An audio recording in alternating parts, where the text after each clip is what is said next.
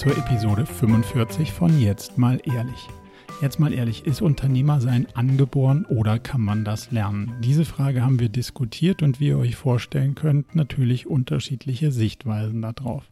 Darüber hinaus haben wir uns ausgetauscht, ob man als Unternehmerin oder Unternehmer lieber am oder im Unternehmen arbeiten sollte und was das heißt. Und Freddy hat mir seine über einjährige Erfahrung im Bereich PR mit auf den Weg gegeben, was man denn tun und beachten sollte, wenn man mit PR und einer PR-Agentur startet. Denn das ist das, was bei uns in Kürze ansteht.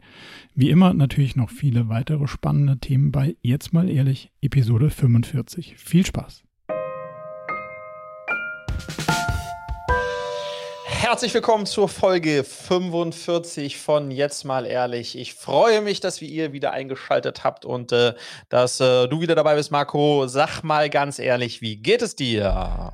Ich bin ja, wie du weißt, immer noch in meiner Sommerfrische und tendenziell sehr gut, sehr entspannt. Ähm, ich habe so eine kleine Mandelentzündung irgendwie am Start. Das ist der einzige mhm. Teil, der mich, äh, der, der mich so ein bisschen äh, nachdenklich stimmt, weil es natürlich klar, wenn man sich, sich dann irgendwie mal komplett ent, entgleiten lässt ins, äh, ins Tal der Ruhe, dann reagiert er auf der Körper und auch, auch das ist passiert so. Ich hoffe, dass ich ohne, ohne Arztbesuche und tralala da drumherum komme, aber wird, die nächsten Tage werde ich noch etwas ruhiger angehen lassen, als ich sie schon angehen lasse. So, so die Lage in Südfrankreich. Wie, wie ist bei dir? Also erstmal drücke ich die Daumen, dass du das, äh, also ist ja wie du sagst ein Klassiker so ein bisschen. Ähm, äh, hoffe ich, dass das äh, genau, dass du schnell überwindest. Äh, ich habe so ein paar Bilder von dir von Glory sozusagen auf Instagram äh, gesehen und muss sagen, du siehst heiß, heißer denn je aus. Auch du sahst gut erholt drauf aus eigentlich. Ähm, und ähm, ja, ich, äh, das, das sah aus nach, sieht aus nach einem tollen Urlaub für euch äh, drei. Ähm, was mich freut. Mir geht's gut. Ich komme gerade jetzt vom äh, Freitagsunternehmersegeln. Oh, cool ähm, und äh, bin, äh, bin wieder ob der sehr oh, extrem tiefen Gespräch, die wir heute geführt haben. Du musst dir mal vorstellen, wir waren da jetzt zu fünft äh, und ähm, ich habe gesagt, kurze Vorstellungsrunde, keine mehr als zwei Minuten. Und äh, der erste hat gleich losgelegt mit, ähm, was mich momentan total fertig macht, ist. Und ähm, vor fünf Jahren habe ich mich erst wirklich kennengelernt und bin jetzt ein anderer. Also war so, wow, mhm. ja, also war, waren sehr diepe Gespräche ähm, und insofern bin ich, äh, bin ich da noch äh, ganz, äh, äh, wie soll ich sagen, bewegt von. War sehr schön, wir hatten auch genug Wind, wir hatten schönes Wetter, also alles gut und ich freue mich jetzt riesig, äh, mit dir diese Folge jetzt mal ehrlich aufzuzeichnen. Aus welchem Umfeldern kamen die Teilnehmerinnen, Teilnehmer heute? Also Namen brauchen wir nicht sagen, aber so, so welche, genau. welche? Wir, genau, wir waren heute zu fünft, äh, inklusive mir, also vier Unternehmer, Unternehmerinnen, ein, ein Mädel, ähm, eine Unternehmerin aus dem Bereich der Bildung. Ähm, dann hatten wir einen Investor mit an Bord, äh, oh, einen, der sehr in Deep Tech, super spannend, AI Deep Tech-Bereich äh, unterwegs ist. Und ein dritter, der sehr erfolgreich im so Travel, würde man im weitesten Sinne, Sinne sagen, mhm. äh, im Travel-Sektor drin ist. Und ähm, ja, das war, das war so die, das war so die Runde, ja. Cool. Also spannende Mischung auf jeden Fall. Ja. Gibt es Updates von deinem letzten, Marco. von deiner letzten Segelerfahrung? Gibt es Updates von meiner letzten Segelerfahrung? Ja, ich würde gerne noch mal mit dir ähm, äh, das, äh, äh, oder was meinst du jetzt? Sprichst du jetzt von der Polizei? Nein, ja. du sprichst jetzt äh, auf, von der Polizei sprichst du. Ja. Ähm, ja, also ich, äh, genau, letztes Mal wurde ich ja äh, angehalten, ähm, ähm, weil ich noch kein Nummernschild äh, dran habe. Heute ist mir äh, aufgefallen, als wir rausfuhren und ich in der Ferne die Wasserpolizei sah, dass ich es immer noch nicht gemacht habe. ähm, insofern muss ich jetzt echt mal rangehen, weil das war auch noch das, die gleiche Wasserpolizei, wie die mich das letzte Mal angehalten hat. Ja. Das heißt, die Chance war durchaus groß, dass die das jetzt überprüfen. Also richtig, also äh, Vollidioten-Aktion äh, äh, von mir. Ähm, ich habe es mir auf die To-Do-Liste geschrieben. Also ähm, bis ich das nächste Unternehmersegel mache, sollte es auf jeden Fall stehen.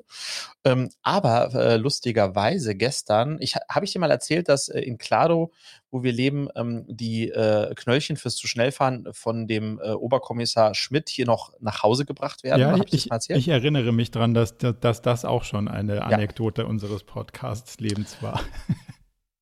Ja, und eigentlich kann man safe sagen, kommt er einmal im Monat. Also er kommt eigentlich einmal im Monat und, und, und äh, dass ich den nicht schon zum Kaffee einlade, Wollte ich gerade sagen. Äh, strange. Aber das Allerlustigste, Ja, also das wäre das nächste Level jetzt. Man muss aber dazu sagen, für die, die das nicht schon mal gehört haben, also das sind dann so, in der 30er-Zone fahre ich 41 oder in der 50er fahre ich 2. Also es sind immer so 25, 15 bis 25 Euro Knöllchen, die ich hier äh, bekomme. Aber sozusagen in einer gewissen Regelmäßigkeit. Und gestern war er auch wieder da, parkte sein Polizei, das ist so einer, der erzählt auch mal, dass er in zwei Jahren in Rente geht, parkte sein Polizeiauto da direkt bei uns vor der Tür und ich war aber dabei, in die Dusche zu springen, rief dann zu Julia und ey Julia, oh Mann, oh Mann, schon wieder, der wäre es vor 14 Tagen, dann bitte sag ich, bin ich da und nimm das Knöllchen einfach entgegen. Dann äh, stellte sich aber heraus, er ging zum Nachbarn rüber. Oh. Äh, und äh, da, äh, ohne jetzt die Details erzählen zu wollen, da handelte es sich um eine doch eher großes Delikt und dass ich hinterher dann davon gehört habe, dass A, er kam nicht zu uns, B, es hat den Nachbarn erwischt ähm, und äh, äh, hat mich das äh, sozusagen, war das ein bisschen Genugtuung gegenüber Julia, die natürlich mich wieder verteufelt hat dafür, äh, dass die Polizei dauernd bei uns aufschlägt. Aber ansonsten äh, ganz erfreulich, Marco, meine Bilanz in den letzten sieben Tagen keine weiteren Straftaten. ähm, ähm, insofern. Zur, zur Richtigstellung, es handelt sich nur. Sieben Tage lang es, es, handelt sich nur um Ordnungswidrigkeiten. Ja, äh, ja stimmt, stimmt, stimmt. Ja. also nichts zu befürchten. Aber nochmal zurück zu dem Unternehmersegeln, über das wir ja schon mal ganz kurz gesprochen hatten. Da hattest du ja mit dem, mit dem, mit der Frage dich beschäftigt oder ihr euch mit der Frage beschäftigt, was ist so der richtige Move am oder im Unternehmen zu arbeiten. So, und das haben wir ja nur so ein bisschen, mhm. so ein bisschen äh, äh, leicht mal beleuchtet. Das könnten wir vielleicht noch mal ein bisschen, bisschen ähm, vertiefen, weil ich glaube, dass mhm. wir da unterschiedliche Perspektiven haben könnten. Hast du jetzt mit ein genau, bisschen Abstand ich gut. deine darauf da nochmal geschärft? Total, weil ich habe mich bisher, ich habe mir bisher noch nie die Frage gestellt, arbeite ich eigentlich am oder im Unternehmen? Mhm. Und jetzt habe ich mir mal die Frage gestellt, arbeite ich eigentlich am oder im Unternehmen? Ähm, und muss und bin zu dem klaren Ergebnis gekommen, ich arbeite im Unternehmen und zwar sehr tief.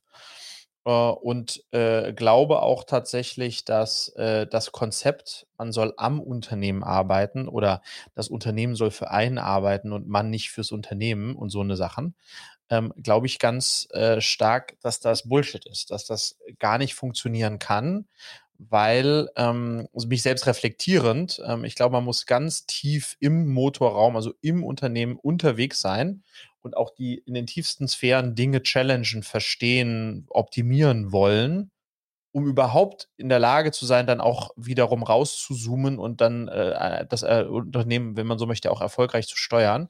Ähm, ähm, insofern ich arbeite ganz tief im Unternehmen und so oft es irgend möglich ist am Unternehmen, glaube aber, klar, das natürlich kann man sagen, ist der Phase geschuldet, jetzt irgendwie nach anderthalb Jahren. Ähm, da muss man auch noch tief drin arbeiten, weil es auch für viele Gewerke noch einfach niemand anderen gibt.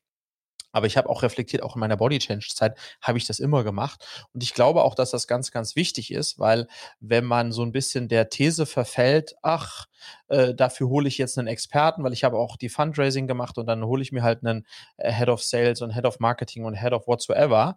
Und die äh, hole ich mir aber damit, die das deutlich besser machen. Und die machen das deutlich besser als ich. Ähm, und ich kümmere mich sozusagen eher um die, die größeren äh, Themen, Strategie, was auch immer, äh, zehn Jahresplanung, also die eher außerhalb unterwegs sind.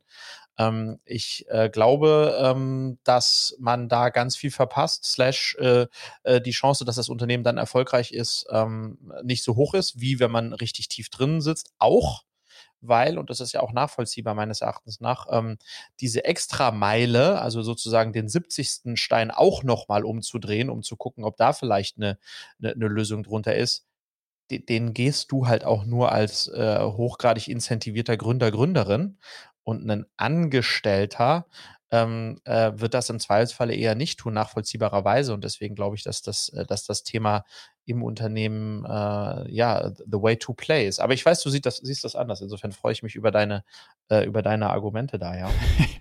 Also ich würde es ein bisschen differenzierter sehen, nicht zwingend anders. Ähm, aber vielleicht muss man erst mhm. erstmal, ähm, um es ein bisschen zu definieren, zu sagen, was ist ein im Unternehmen arbeiten? Das würde ich bezeichnen als operativ den Job machen. Und am Unternehmen mhm. arbeiten, würde ich sagen, als die Strukturen, die Strategien, aber auch das Hinterfragen der Lösungen, die wir haben. Also das Hinterfragen des, dessen, was bei rauskommt, wenn jemand im Unternehmen arbeitet. Das würde ich durchaus auch als am Unternehmen arbeiten sehen. Und, und wenn wir jetzt mal bei dem Beispiel äh, Head of Marketing bleiben, weil da kann man es, glaube ich, ganz gut, ähm, ganz gut diskutieren, dann ist ja die Frage, ob du jetzt immer noch der Beste bist, den Newsletter zu gestalten, umzugestalten und, und da, darüber sozusagen zu signieren, was da reinkommt, oder ob du besser beraten bist, wenn du sagst, hey, ich habe jemanden, der ist super in dem Job und natürlich idealerweise sogar besser als ich. Das gelingt ja nicht immer so, weil man nicht genug Geld hat, weil es nicht die richtigen Leute gibt, weil nicht alle Positionen mit Top-Leuten besetzt werden können, weil man auch, warum auch immer. Also es gelingt ja nicht immer, das so aufzustellen. Aber also, wenn man es mal unterstellt, dass man jemanden sehr guten gefunden hat, dann ist es ja auch irgendwie gar nicht so gut für die Motivation zu sagen, so, ich gehe da jetzt mal rein und äh, äh, zeige denen mal, dass ich das besser kann. Oder ich zeige denen mal, wie das besser geht. So. Und da finde ich, ist ein schmaler Grad, dass man nicht irgendwie ähm, immer noch der ist, der es besser macht, sondern theoretisch da, die, die es machen, es so zu hinterfragen und dahin bringen, dass sie es so machen, wie du es auch machen würdest. Kannst du Mhm. Also das heißt schon, dass das ein, ähm, und da bin ich total bei dir, dass ich die Haltung, naja, ich habe ja überall jetzt hier meine Profis sitzen und ich muss eigentlich die, die Klaviatur gar nicht so wirklich bedienen können, die halte ich für total falsch und gefährlich, sondern ich würde immer sagen, man sollte schon derjenige sein, der sagt, wenn es keiner macht, mache ich es halt selber. Aber wenn es jemanden gibt, der es machen müsste und könnte, dann, dann würde ich das die Leute schon auch machen lassen. Ähm, Resoniert das so ein bisschen, wenn man das so kontrastiert? Oder, oder glaubst du wirklich, dass man Ä Ärmel hoch und los schon auch dann auf der, hey, ich habe jemanden, der ist Head of Marketing und ich habe vielleicht auch jemanden, der ist für CRM zuständig, aber weißt du was, ich habe trotzdem mal den Newsletter gemacht. Ja, ich glaube, also der Punkt ist einfach der und deswegen ist es so gefährlich. Ähm, es gibt ja, äh, es gibt ja zwei, drei Sachen, wenn du eine Firma gründest und aufbaust, die so die ersten zwei, drei Sachen sind, wenn wir das Thema Marketing nehmen, die man halt auch als erstes macht, okay? Mhm. Deswegen ist es wahrscheinlich nachvollziehbar, dass den ersten Newsletter wird jeder äh, Gründer selbst schreiben und auch verschicken, ja. ja. Ähm, und das ist auch äh, dann gar nicht so fraglich. Und wenn du dann einen Head of Marketing reinholst, keine Ahnung, ein Jahr später, äh, dann übergibst du dieses Thema an ihn und dann hast du das ja auch mal gemacht. Und dann ist es, glaube ich, unstrittig, dass du vielleicht nach einem Jahr oder einem halben Jahr dann nochmal reinschaust in die Performance äh, deiner aktuellen Newsletter-Kampagne und da vielleicht auch nochmal was challengest. Das ist ja, glaube ich, das ist ja nicht sozusagen stark operativ arbeiten. Nee. Ähm, es wird, glaube ich, da interessant, wenn dann ab dem Zeitpunkt, wo der so ein Profi, sagen wir mal, dazukommt, dann ein Experte mit Expertise, dann fangen ja auch neue Dinge an. Also werden neue Dinge gemacht, die bis dato noch nicht gemacht wurden. Und da glaube ich, ist es ganz falsch zu denken, naja, ich habe jetzt sozusagen ähm, einen Allrounder mir in, in, im Marketing geholt und äh, zwei von zehn äh, sozusagen, sage ich mal, Maßnahmen oder Aktionen habe ich mitgemacht, ganz am Anfang und jetzt kommen noch sieben neue und das wird er schon richtig machen, weil das hat er in seinen letzten Stationen ja auch gemacht. Mhm. Und ich muss jetzt eigentlich nur noch gucken, dass ich, ähm, dass, dass äh, ich ihm sozusagen alles ermögliche, dass er einen richtig guten Job machen kann und so weiter und so fort. Ja, also eher so äh, ein gutes Umfeld schaffen. Ich glaube, es ist wichtig, dass auch mit der, äh, äh mit den, äh, äh sage ich mal, Maßnahmen äh, vier bis zehn, auch die Maßnahmen vier bis zehn, musst du einmal mindestens mitmachen sehr operativ, um mit deinem neuen Head of Marketing überhaupt auf Augenhöhe sprechen zu können. Mhm. Und dann findest du in diesem ähm, äh, Machen auch heraus, ähm, wenn du es dir zutraust, ne, again, wenn du, es gibt ja auch Disziplinen, äh, wo du gar schlichtweg keine Ahnung hast, dann hast du ein Problem, aber dann kannst du es ja praktisch nicht machen. Aber im Marketing, so würde ich sagen, schon. Und dann ist es sozusagen, musst du das einmal alle anderen sieben Maßnahmen auch tatsächlich da mal reingegangen sein, das auch mal gemacht haben, um es wirklich zu verstehen, um ein Gespräch auf Augenhöhe zu führen und um dann auch tatsächlich in X Zeit später bewerten zu können, wie hat sich das entwickelt und wie würde ich das jetzt vielleicht machen, wenn ich das machen würde und eben nicht einfach nur darauf äh, vertrauen, ähm, der kriegt das der kriegt das schon hin, weil der wird nicht diese, äh, meine These, der wird eben nicht diese Extrameile gehen, die du aber gehen musst, die wir heute gehen müssen, weil Schema F halt nicht mehr funktioniert. Ähm, und deswegen glaube ich zum Beispiel auch die, die, die, die großen bahnbrechenden Ideen, zum Beispiel jetzt im Marketing, die werden, äh, die werden im Zweifel auch eher nicht von ihm kommen, sondern die müssen auch von dir kommen ähm, weil du dir halt Tag und Nacht darüber den Kopf zerbrichst und der zwischen äh, 9 und 18 Uhr. Und das ist einfach ein Unterschied. Und sozusagen ja. etwas, etwas wegzudelegieren, ähm, ist, glaube ich, der, der erste Schritt äh, in Richtung Untergang. Puh, aber da, dann lass mal darüber reden, wie du da drauf guckst, was, was die Motivation der Leute ist, die man anstellt. Weil so ein bisschen sagst du ja, außer Selbstständigen macht sich ja gar keiner Gedanken mehr nach 18 Uhr über seinen Job. So. Das ist ja so ein bisschen die, die, die Befürchtung, die dahinter steckt, oder?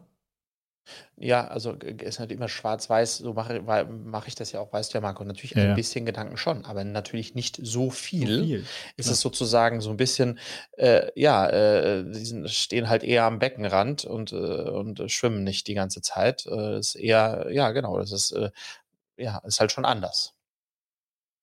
So, jetzt, also ich glaube, es gibt solche und solche. Wie du sagst, das ist nicht schwarz und weiß. Ich kenne mhm. Leute, die sind angestellt oder mhm. ich kann dir aus meiner Sache zum Beispiel sagen, ich war ja nur Berater, Vice President Brand für ein halbes Jahr. Und da kriegst du deinen Tagessatz und mhm. der ist vielleicht ganz gut, aber du kriegst halt einfach Time for Money und dann bist du auch wieder weg. Aber ich habe genauso über die Themen nachts und am Wochenende nachgedacht und sinniert und neue Kampagnen entwickelt und mit der Agentur geschrieben und weil ich es einfach wollte, dass es funktioniert. So. Und das ist gar nicht mal eine mhm. Cash-Situation, sondern eine, okay, weil, wenn man Bock drauf hat und will, dass es geht, dann macht man es halt. Und ich glaube, das ist, es gibt Leute, die sind so, es gibt Leute, die sind in between und es gibt Leute, die sind ganz klar und sagen, hey, ich lasse hier meinen Stift fallen, wenn die Zeit rum ist, für die ich bezahlt wurde und dann kann ich auch voll abschalten. Interessiert mich überhaupt nicht. Job mit nach Hause nehmen ist gar nicht mein Ding. Aber dann ist die Frage, wie viele davon sind wirklich in dieser Head-Off oder, oder wie auch immer man dann diese leitende Position dann da auch nimmt.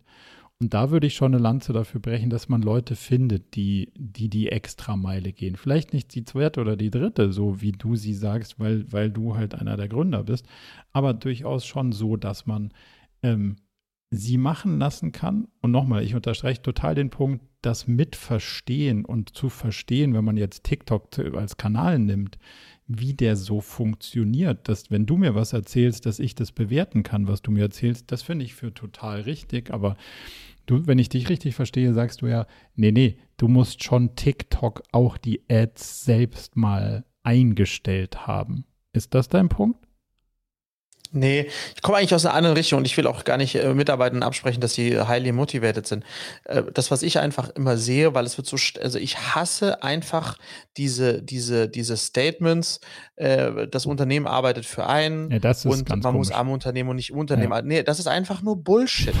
weil, weil, äh, äh, nein, nein, es ist auch deshalb Bullshit, weil wir halt in einem Umfeld sind, in dem so viel Competition herrscht ähm, und in dem äh, die Channels, auf denen wir Vermarktung machen können, immer enger geworden sind.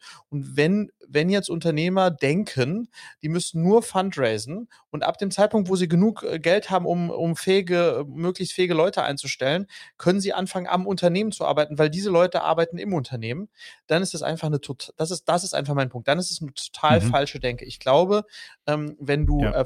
wenn du ein erfolgreiches Unternehmen aufbauen willst, musst du bis ans Ende deiner fucking Tage, auch wenn du das 20 Jahre machst, musst du in der Lage sein, zu any given moment mit jeder Person in deinem Unternehmen ein Auge, ein, ein Gespräch auf Augenhöhe zu führen, inhaltlich. Mhm. Und das geht nur, indem du immer wieder, auch nach 20 Jahren, tief eintauchst und dir die Zeit nimmst, einfach mal einen Tag im Customer Support zu verbringen und zu verstehen, was da geht und wie das geht. Mhm. Und, und, und darf sich eigentlich nie verabschieden von dem Gedanken, ich arbeite jetzt äh, haupt, ich arbeite jetzt primär strategisch und so, ähm, weil ich habe ja gute Leute. Und ich glaube übrigens auch, dass das sehr motivierend ist. Das kommt immer darauf an, wie man das vermittelt und so weiter. Aber ja. ich, ich, ich, ich habe erlebt in meinem, in meinem Kontext, dass, ähm, ähm, ähm dass äh, die, die, die, die, die Kollegen, mit denen ich gearbeitet habe, das eher zu schätzen wussten, dass äh, ich, ich mich einbringe und versuche zu verstehen und versuche zu unterstützen und, und, und auch Meinungen habe, die aber äh, nicht in Stein gemeißelt ist, versus einfach nur machen lassen, um am Ende dann zu sagen, ja, blöd, du bist jetzt ein Jahr bei uns, sorry, Zahlen nicht gehittet, äh, Tschüssikowski. Sondern sozusagen, dass das eben nicht, das sind die Zielzahlen ja. und äh, du schaffst oder du schaffst es nicht und bis dahin hören wir nicht mehr voneinander, sondern dieses Päckchen genauso zu meinem Päckchen zu machen weil ich halt so tief reingehe.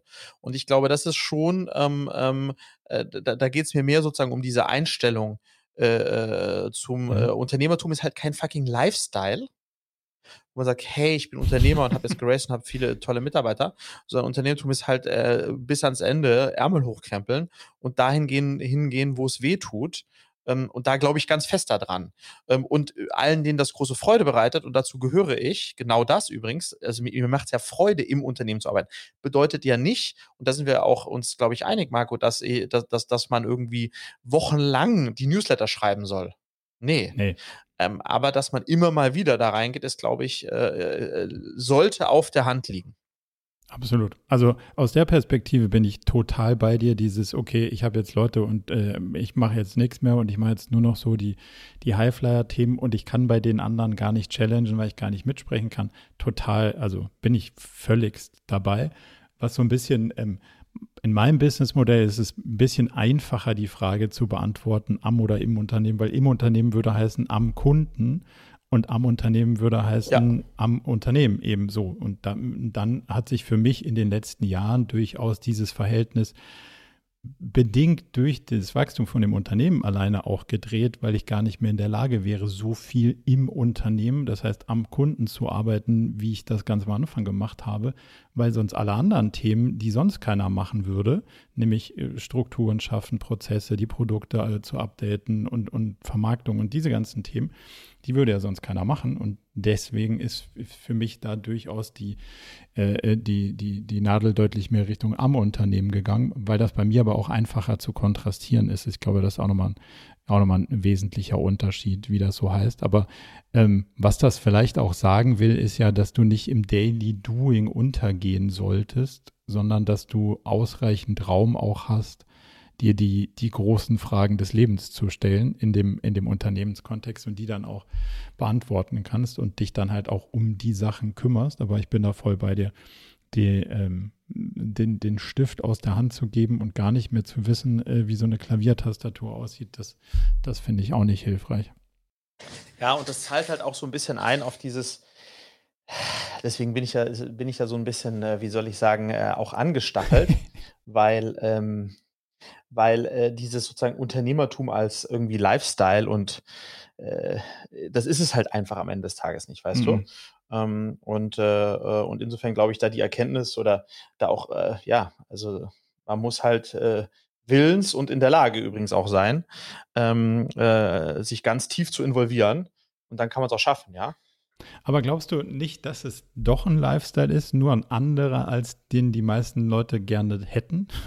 also, wenn ich, wenn ich mich angucke, würde ich sagen, es ist schon ein Lifestyle, weil es ist genau wie du sagst. Man kann halt nicht, also du kannst ja auch gar nicht aufhören, drüber nachzudenken. Und du kannst auch gar nicht aufhören, dich drum zu kümmern, weil du ja weißt, was passiert, wenn du dich aufhörst, drum zu kümmern. Deswegen ist es ja eine Lifestyle-Entscheidung, weil du weißt, ah ja gut, im Urlaub habe ich irgendwie, äh, also wenn mir jemand erzählt, ja, ich fahre in Urlaub und lasse meinen Laptop zu Hause, denke ich, wie soll denn das gehen? Also geht gar, geht gar nicht für mich.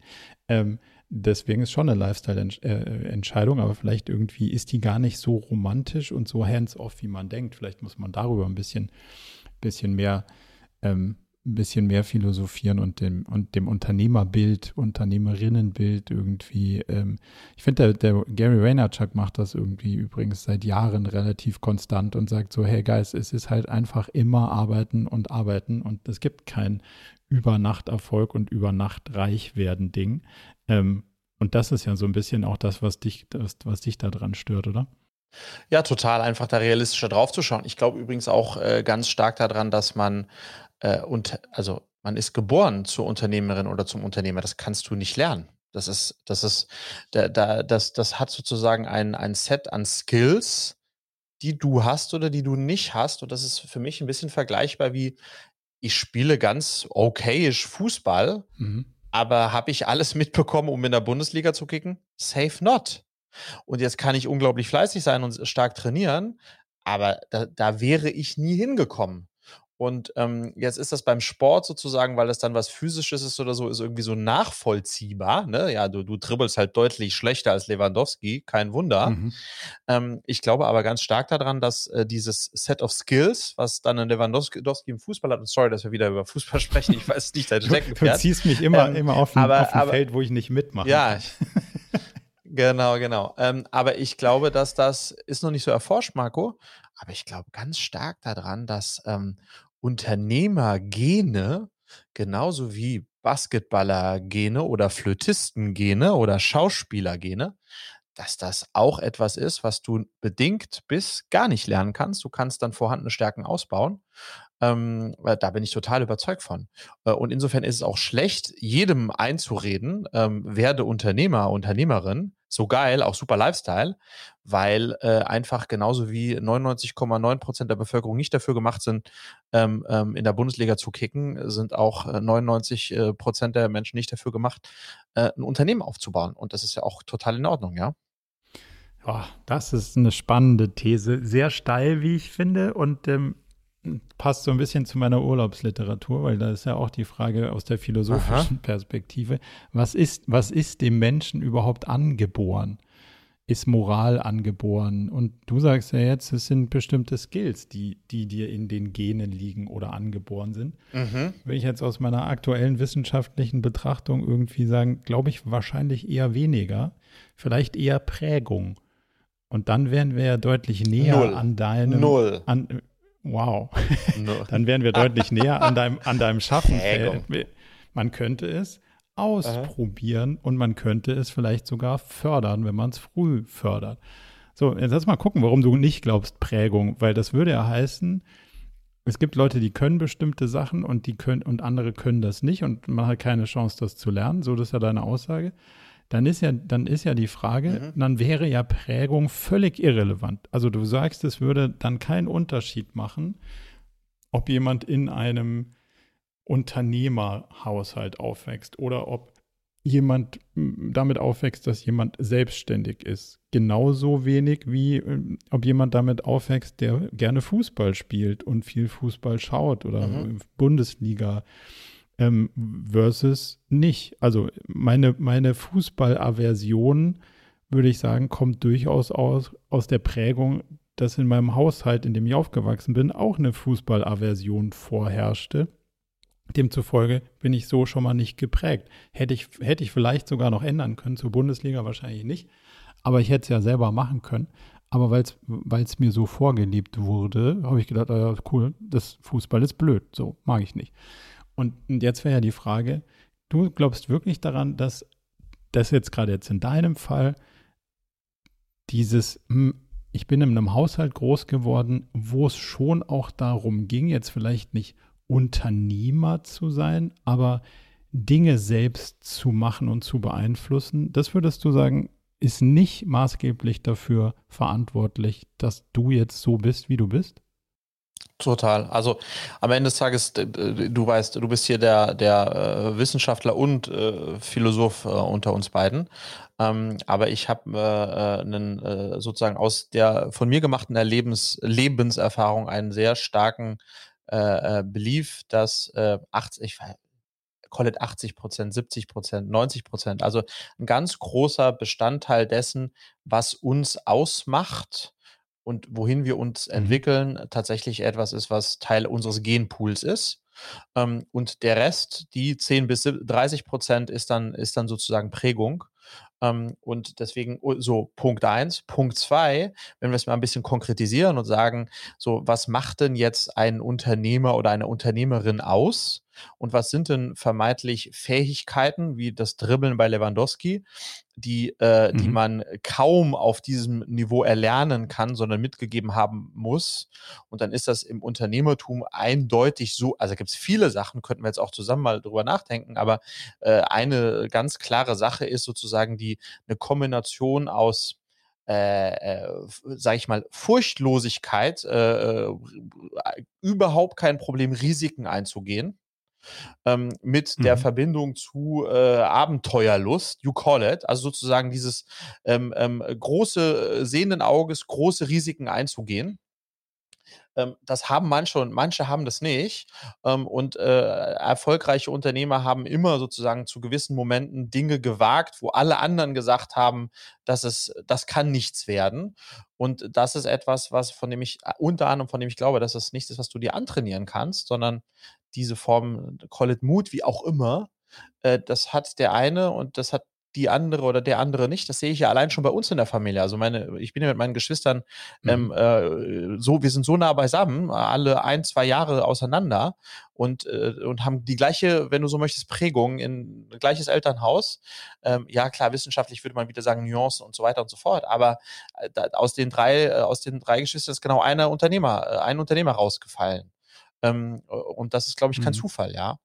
Ähm, äh, und das dann zu, und dann gibt es natürlich, klar, es gibt Sachen, die dann schlummern und die können dann durch ein gewisses Maß von Vorleben ähm, ähm, äh, durchzogen werden. Aber ich sehe das, ich habe ja Leistungssport Hockey gespielt und äh, die besten Hockeyspieler waren lustigerweise immer die, wo auch die, ist bei vielen Sportlern ja so, ne, wo die Väter oder die Großväter oder also die in der Generation davor äh, oder genau, waren auch großartige Hockeyspieler. Das heißt, das, da glaube ich, gibt es auch keinen Streit drüber, dass diese Fähigkeit, irgendeinen Sport zu beherrschen, dass, das die, dass die übertragen wird von Generation zu Generation. Und ich glaube, dass äh, die Fähigkeiten, äh, die es fürs Unternehmertum braucht, ähm, ähm, genauso übertragen werden. Bist du in all deinen bedeutet in be bedeutet äh, ja ja nee sag was es bedeutet genau bedeutet natürlich nicht, äh, äh, bedeutet natürlich nicht, dass äh, nicht auch jemand, der äh, vielleicht davon weniger hat, nicht äh, was erreichen kann. So, was heißt das, was erreichen zu können, ja? Aber ich glaube einfach, und da komme ich her, dieses ähm, ähm, ähm, das ist ja auch, wenn man zehn Leute sieht, äh, dann kann man relativ schnell sagen, der hat das die hat das Zeug zur Unternehmerin oder der hat das Zeug zum Unternehmer und der andere nicht. Also so gucke ich da zumindest drauf. Und das ist dann nur bedingt, bedingt erlernbar. Das ist äh, eine hervorragende, wenn auch nicht geplante Überleitung zu meiner nächsten Frage. Kommunikation. Mhm. Ähm, aufgrund deiner, deiner Empfehlung, also ich würde sagen, wir können das, das Thema damit mal so ein bisschen, bisschen ruhen lassen und zu yes. nächsten gehen. Auf, aufgrund deiner Empfehlung bin ich ja ähm, mit dem Thema PR jetzt so ein bisschen ähm, ja, in Berührung gekommen und habe mich da jetzt lange ähm, mit auseinandergesetzt und jetzt final die Entscheidung getroffen, mit einer Agentur zusammenzuarbeiten, mit der du auch zusammenarbeitest. Und ähm, jetzt hast du ja schon ganz viele Erfahrungen gemacht, was das Thema PR angeht. Und ich wollte dich fragen, Kannst du mir was mitgeben aus dem Jahr Vorsprung, was du mindestens mal hast? Welche Learnings hast du, wo du sagst, hey, da muss man auf jeden Fall drauf aufpassen, wenn man sich mit Kommunikation beschäftigt, die man nicht mehr alleine selber in der Hand hat, weil bis jetzt kann ich jeden Blogartikel und jedes Video kann ich selber schreiben und gestalten. Jetzt werden dann Leute mhm. vielleicht auch anfangen, ihre eigenen Gedanken darüber zu schreiben. Und da muss ich vielleicht ganz anders drüber nachdenken. Mhm. Wie kriege ich die Punkte rüber, die mir wichtig sind? Und wie werde ich nicht falsch verstanden oder falsch ausgelegt? Oder und, und was interessiert dann auch so Leute? Gibt es da, gibt's da Learnings, wo du sagst, ja klar, ähm, das und das und das funktioniert super und das hat bei mir gut geklappt und darauf würde ich achten? Hm, großes Thema ähm, und auch tolles Thema. Ich glaube, ähm, und da war ich ja auch ein gebranntes Kind, bevor ich dann jetzt äh, mit, äh, bevor wir jetzt mit Hyper hier zusammengearbeitet, angefangen haben zusammenzuarbeiten. Ähm, ich glaube, ähm, ähm, die Illusion, die auch viele PR-Agencies eine machen wollen, dass wenn man PR macht und vielleicht auch nur PR macht, dass dann sozusagen Wunder geschehen und äh, Kunden einem die Bude einrennen ähm, oder versprechen, wie äh, in kurzer Zeit äh, bringen wir dich ins Fernsehen oder euer Produkt ins Fernsehen. Ähm, also davon muss man sich erstmal total verabschieden. So und ähm, äh, das, weil das ja sozusagen auch so ein bisschen dieses, äh, zumindest bei den Agenturen, bei denen ich eben davor war, gab es immer dieses Versprechen, hey, wenn wir zusammenarbeiten, dann äh, das, dieses und drittes und jenes und viertes kriegen wir alles hin. Das ist nicht planbar. Ähm, also selbst die Agenturen mit den besten Adressbüchern können das äh, nicht versprechen, weil am Ende des Tages ist es ja immer eine sehr individuelle Entscheidung auch einer Journalistin, eines Journalisten. Ist das Thema relevant? Ist das ein spannendes Produkt? Und passt das übrigens auch gerade in die Zeit ähm, ähm, und in das, was äh, insgesamt kommunikativ unterwegs ist? Oder herrscht vielleicht gerade Krieg? Und dann ist, berichten wir halt nur darüber. So, und ähm, mhm. jetzt bin ich seit einem Jahr, sind wir seit einem Jahr mit Hyper unterwegs. Und da muss man sagen, äh, ich bin sozusagen, ich bin super zufrieden aber, und das ist auch ganz wichtig, ähm, PR ist für mich, und das habe ich auch nochmal stark gelernt, ist Content Marketing. Und was will ich damit sagen, wenn ich sage mhm, Content Marketing? Ja. Ähm, äh, äh, ein, ein Artikel oder selbst fünf Artikel, ja, in fünf unterschiedlichen äh, äh Zeitschriften, whatsoever das dann ist, ja, Frankfurter Allgemeine, äh, you call it, machen nicht den Unterschied, sondern am Ende des Tages ist es da, ähm, ähm, steht der Tropfen ölt den Stein, weil mit jedem, das ist ja das Geile, jedes, ähm, äh, jedes Interview, was du gibst, ähm, einer, einer Tageszeitung, die kann auch lokal sein, ganz egal, ist ja heute, hat einen digitalen Footprint. Das heißt, ein, mhm. alle, alles erscheint ja digital heute. Das heißt, mit jedem Interview, was du gibst, mit jedem Mal, wo, wo du über dein Produkt sprichst oder in, in welchem Kontext auch immer über dein Produkt und äh, berichtet wird, hinterlässt du ein, äh, ein, ein Content-Piece im Internet und ein Content Piece, äh, was andere äh, zukünftige äh, Kunden, Interessenten finden werden. Und das ist super. Aber das ist halt nicht dieses, heute verkaufe ich noch äh, kaum was und wenn ich jetzt eine PR-Agency an den Start hole äh, und drei Interviews gebe, dann rennen die mir die Bude ein, Höhle des Löwen-Effekts, ist nicht. Äh, und das ist auch bei uns nicht so. Aber ähm, die, ja. äh, aber die sozusagen die die die die Anzahl der dann auch tatsächlich äh, publizierten Beiträge und so weiter ergeben dann ein Gesamtbild und bleiben auch für ewig da. Und, und, und wir haben immer mehr, auch jetzt, äh, ein Jahr später, ne, wenn man so möchte, nach einem Jahr, immer wieder Kunden, äh, die dann zu Kunden geworden sind und wir die gefragt haben, wie sind sie auf uns gekommen, die gesagt haben, wir haben euch gegoogelt und haben noch ein bisschen weiter gegoogelt und dann haben wir zwei äh, Interviews gelesen und einen Test bei familie.de gesehen. Und das hat uns in der Gänze davon überzeugt, dass ihr genau das, äh, der Richtige für uns seid. So, aber das hat halt ein Jahr gedauert. Ähm, und so muss man das halt mhm. sehen. Also keine, keine Quick Wins. Und letzter Satz dazu, Marco. Meines Erachtens nach funktioniert PR immer nur ergänzend mit anderen Marketingmaßnahmen. Das heißt, wenn ihr da draußen jetzt sagt, ich habe irgendwie 3.000 oder 4.000 Euro im Monat, das ist mein Kommunikationsbudget, und das spende ich jetzt nur auf PR, weil ich habe hier eine PR-Agency, die verspricht mir, äh, weiß ich nicht was alles, dann werdet ihr ziemlich enttäuscht sein ähm, weil ich glaube, auch hier PR ist äh, insbesondere, wenn man eine Geschichte zu erzählen hat, ähm, ähm, jemand, der die Geschichte gut transportieren kann und ein, ein starkes Produkt, was in die Zeit passt, ist PR ganz, ganz toll weil es halt ja redaktionell ist ähm, ähm, und deswegen so auch aufgenommen wird. Aber ähm, ich glaube, es entfaltet nur dann seine Power, wenn es ergänzend zu klassischem Marketing, was auch immer das dann sein kann, auch passiert und alleine äh, nicht wenn wir, wenn wir mal zurückdenken an deine Glücksvideos, dann warst du ja dort das erste Mal in irgendwie einem Radioformat, dann in einem anderen Radioformat. Ähm, und dann kam das aufgrund des Radioformats dann das Fernsehen. Glaubst du, dass die, dass der Effekt von PA-Maßnahmen sich über die Zeit so hochschaukelt, dass das heißt, so am Anfang arbeitet man da rein in kleineren, äh, äh in kleineren Artikeln oder in kleineren Magazinen oder was auch immer äh, zu, zu sein. Und dadurch, dass man dann da drin ist, dann kriegt man eine gewisse Rechtfertigung und das führt dann langfristig dazu, dass man vielleicht auch in größere kommt. Würdest du sagen, dass das ein Effekt ist, den du auch wahrnimmst? Absolut. Also am Ende des Tages ist es ja so, dass bevor, äh, keine Ahnung, eine Wirtschaftswoche als Beispiel jetzt oder ein Manager-Magazin oder was auch immer, sozusagen eine Publikation, die in irgendeiner Form größer slash relevanter ist, ähm, sich mit dir und deinem Produkt auseinandersetzt und darüber schreibt, jetzt als Beispiel, naja, da wollen die äh, erstmal irgendwie sehen, dass es zuvor zumindest fünf, sechs Publikationen gab ähm, aus äh, Blättern, die zumindest, äh, die nicht ganz so renommiert sind, aber so in die Richtung gehend, ähm, äh, um auch für sich sozusagen da eine Rechtfertigung zu haben. Das ist, das hat Substanz, das ist relevant. Und deswegen ist es schon so, dass man sich auch in der Pressearbeit so ein bisschen von unten nach oben hocharbeitet und ja auch ganz konkret in der Akquise, äh, die die PR Agency auch macht. Ja, die Akquise wird natürlich auch immer leichter, weil äh, wenn die sagen, hey, hier ein spannendes Thema, wollen sie nicht mehr darüber schreiben. Das sind übrigens die sechs äh, Berichte, die zwei Podcasts, die ein Dings, die äh, schon dazu kamen. Äh, schauen Sie da rein, dann hilft das natürlich auch unglaublich in der Akquise. Und deswegen ist äh, Pressearbeit eben auch kein Sprint, sondern Marathon.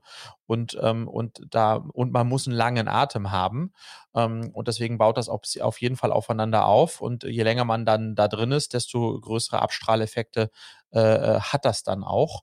Ähm, und dahergehend, ja, nochmal, äh, zu glauben, dass man da in drei Monaten Bäume ausreißt, das passiert einfach nicht. Und wenn du jetzt dein ähm sagen wir mal, dein Verhältnis zwischen konkreter Problemlösungsgeschichte, also unser Produkt ist, wir haben Nachhilfe und Mentoring und wir lösen so und so und so die Probleme, versus gesellschaftlicher Diskurs. Also was muss sich in Deutschland in der Bildung eigentlich so mal ganz grundsätzlich ändern? Das sind ja so zwei würde ich mal sagen, mhm. rechts und links außen von, von deiner Kommunikationslinie. Äh, wo würdest du sagen, pendelt ihr euch da ein? Sehr nah an der konkreten Problemlösung, an, hey, was sind die Probleme mit Lernschwierigkeiten und was sind die Lösungen dafür? Oder so, hey, jetzt aber mal, liebe Bundesminister, ähm, so und so und so sieht das mal aus und jetzt müssen wir da mal aber auch in den, jetzt müssen wir da aber auch mal irgendwie die Karten auf den Tisch legen. Wo, wo, wie stellst, wie stellst du das ein, dass man nicht zu weit weg, aber auch nicht zu nah am Produkt ist? Naja, das höchste Ziel ist ja, man will ja stattfinden. Also, ähm, ne, also du, du, du willst ja die Presse-Coverage haben für dein, für dein Produkt. Ja. Ähm, und du kriegst, äh, du kriegst äh, rein, äh, also keine, kein seriöser Journalist macht Produktwerbung. Das heißt, äh, mit der Message, hey, wir sind eine tolle Nachhilfe, die jetzt irgendwas noch ein bisschen Klar. anders macht, kriegst du gar kein einziges Interview. So, und wenn du so gar kein einziges Interview bekommst, ähm, äh, dann ist so ein bisschen die Frage, was kann dann der Engel sein? Und dann ist das, was wir spielen, natürlich äh, eines, äh, was, äh, sage ich mal, eher ein äh, gesamtpolitisches ist und äh, wo dann äh, ich Interviews gebe zu, zur Frage, wie müsste die Schule von morgen aussehen, wie, wie digitalisiert sind wir und wieso sind wir nicht stärker digitalisiert und in, also sozusagen als Experte auftrete zu dem Thema und dann wird natürlich auch erwähnt, äh, dass äh, ich der Gründer von Cleverly bin und, und dann äh, spielt das sozusagen in dem Kontext mit. Und und so und quasi auch nur so geht's, weil ansonsten ist es, ist es ja Product Placement und das, das wird einfach, das, das passiert halt nicht, ne? Absolut. Aber das heißt, würdest du dann sagen, dass du trotzdem hin und wieder den ähm, den, den, konkreten Problemlösungsansatz dann in diese Interviews einwebst, dass das für die ja. für deine Zielgruppe ja. dann auch nachvollziehbar ist. Ah, was macht denn der? Ach, der macht das so und das Besondere bei dem, wie die das machen, ist so und so oder lässt du es dann ganz raus und sagst bloß nicht bloß nicht auf eine äh, bloß nicht auf unsere Vorteile oder so hier eingehen, weil das finden die dann doof. Doch, doch. Also immer dann, wenn, wenn, wenn dann die Tür dazu aufgemacht wird in einem Interview, erzählen Sie doch mal, Harcourt, Sie, Sie machen ja das und das. Wie machen Sie das? Dann auf jeden Fall volle Kanne. Ähm, ähm, äh, das natürlich dann auch, äh, da dann die Geschichte, die, die, die ich habe, die man hat äh, und warum man das macht, das Why, ähm, die dann auch tatsächlich transportieren. Ähm, aber insofern vielleicht, um, um, um das ein bisschen abzurunden, ähm, ich glaube, ähm, wenn man sich die Frage stellt, äh, sollte man äh, PR machen, dann ist es so ein bisschen wie, sollte man SEO machen? Ja, sollte man. Ähm, ähm, aber beides sind eben einfach keine Quick Wins. Und wer dir, wenn eine SEO-Agentur dir das verspricht, genauso wie eine PR-Agentur verspricht, dass du innerhalb von drei Monaten was erreichst, dann lügen die. Ähm, ähm und äh, wenn man das macht äh, und äh, das Glück hat, das mit einer guten Agentur zu machen, dann darf man sich aber trotzdem nicht darauf verlassen, äh, dass die dann, dann alles für einen machen, sondern muss man A, Parallelmarketing machen. Und es geht, also aus meiner Erfahrung geht es immer wieder um die gleiche Frage kannst du eine gute Geschichte erzählen und hast du jemanden, der diese Geschichte authentisch und gut transportiert. Ähm, und wenn du das hast, dann hast du schon die halbe Miete und dann musst du einfach ein bisschen, muss man einfach ein bisschen Ausdauer und Geduld haben. Ähm, und dann ist das schon ein unglaublich spannender und relevanter, weil halt sehr kredibler Kanal. Ja, wenn die Frankfurter Allgemeine Zeitung ähm, und einer Journalist dazu, äh, also darüber schreibt, dann hat das einfach, äh, dann, dann ist das einfach auch hilfreich, ja. ist dir schon mal passiert, dass irgendeine Veröffentlichung Sachen geschrieben hat, die du nicht so wolltest, also nicht so gesagt hast oder anders verstanden oder ausgelegt fandest? Total. Äh, total. Wir haben jetzt mal mit, äh, mit, äh, äh, wir haben jetzt mal mit Alexander und Hyper ausgewertet, wie viele Interviews in welcher Form auch immer, Podcasts oder, oder geschrieben, also oder geschriebene Interviews ich gegeben habe in diesem plus ein Jahr und halte ich fest, Markus, waren 51. Und in diesen 51 wow. war, war ich äh, mindestens im ersten Drittel all over the place. Ich habe mich so gefreut, mit jemand über Cleverly sprechen zu können. Ich bin vom Stöckchen auf Steinchen. Ich habe, ich war querfeldein und um mich dann hinterher darüber zu wundern, dass die eine Headline genommen haben, die da, da habe ich, da, da hab ich einen Halbsatz zugesagt und der war dann in der Retroperspektive sehr reißerisch und das war dann der Aufmacher. Und dann war ich total mhm. traurig, weil das war gar nicht meine Botschaft, aber das war das, was am meisten herausgestochen ist. Und dann musste ich wirklich auch erst lernen und daran arbeiten. Und so mache ich das jetzt, dass ich in jedes Gespräch mit maximal drei Botschaften reingehe und mhm. immer wieder diese und nur diese kommuniziere in allen, in, aus allen Einflugsrichtungen und nichts anderes. Und dadurch okay, natürlich ein, höhere, ein höheres Maß äh, Kontrolle darüber habe, was dann der Output ist und nicht so mhm. Freestyle Friedrich unterwegs bin.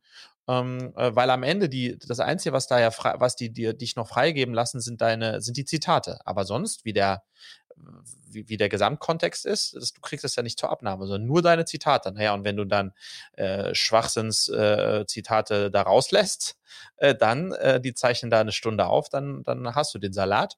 Ähm, und da muss ich halt, äh, da muss ich lernen. Aber wenn man das macht und sich klar überlegt, was ist meine Geschichte, was sind meine zwei bis drei Botschaften, ähm, äh, dann, ähm, äh, dann ist hinterher auch nicht so eine Überraschung. Und ich hatte da in der Anfangszeit schon zwei, drei äh, eher, eher große Überraschungen, wo stark verkürzt wurde. Ähm, aber ich habe auch äh, die, die Fläche geboten, um stark zu verkürzen. Mhm, okay. Und, und dass das dann, also das beschneidet dich ja ein bisschen in deiner äh, schillernden Persönlichkeit, das nimmst du nicht als problematisch wahr?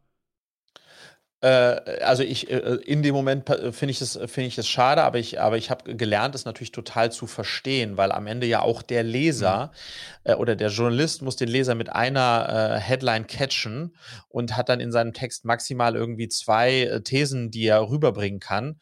Und wenn er dann mit jemandem spricht, ich mache es ihm auch schwer, wenn er mit jemandem spricht, der dann so all over the place ist und irgendwie ja. äh, 15 Sachen sagt, die alle irgendwie spannend äh, sind, aber halt äh, viel zu divers, dann, äh, dann sozusagen muss er sich jetzt entscheiden und das, damit mache ich es, weil er kann eben nur zwei Sachen bringen und damit mache ich es ihm mhm. unnötig schwer ähm, und, und deswegen da Struktur, viel strukturierter reinzugehen, als ich das am Anfang gemacht habe, aber ist auf jeden Fall mich ein, für mich ein riesiges Learning.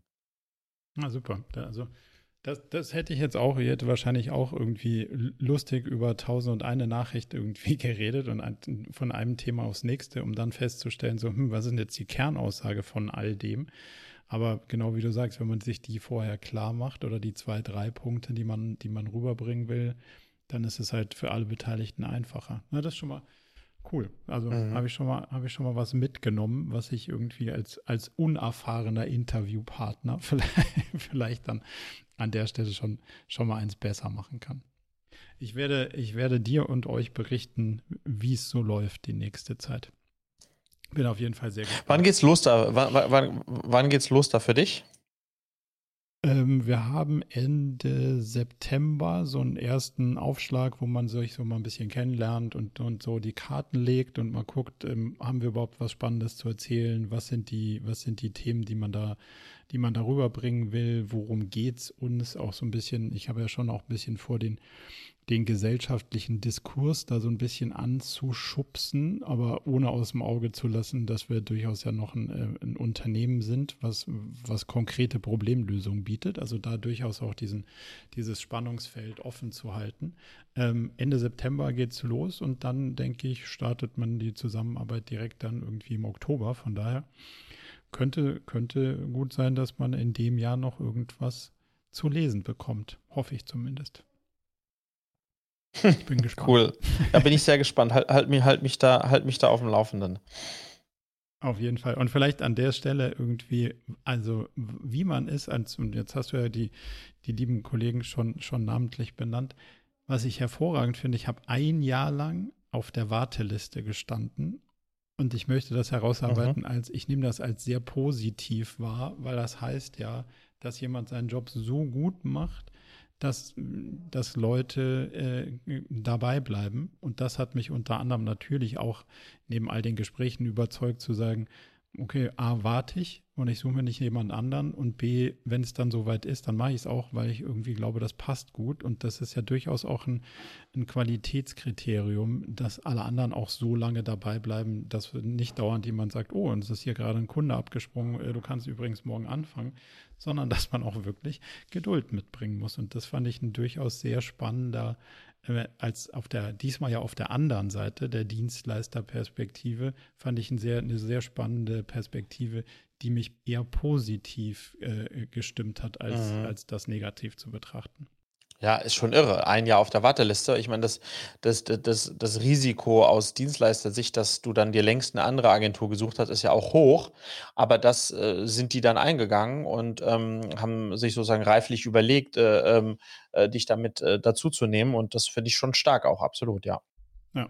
Und spricht ja auch dafür, dass man dann, wenn man dann sagt, so jetzt haben wir ein Jahr lang rumge rumgedoktert und dann klappt es am Ende, dann, dann scheint es ja ganz gut zueinander zu passen, zumindest mal so von den grundsätzlichen Ansichten. Von daher, also ich bin gespannt und ich, ich halte dich auf dem Laufenden.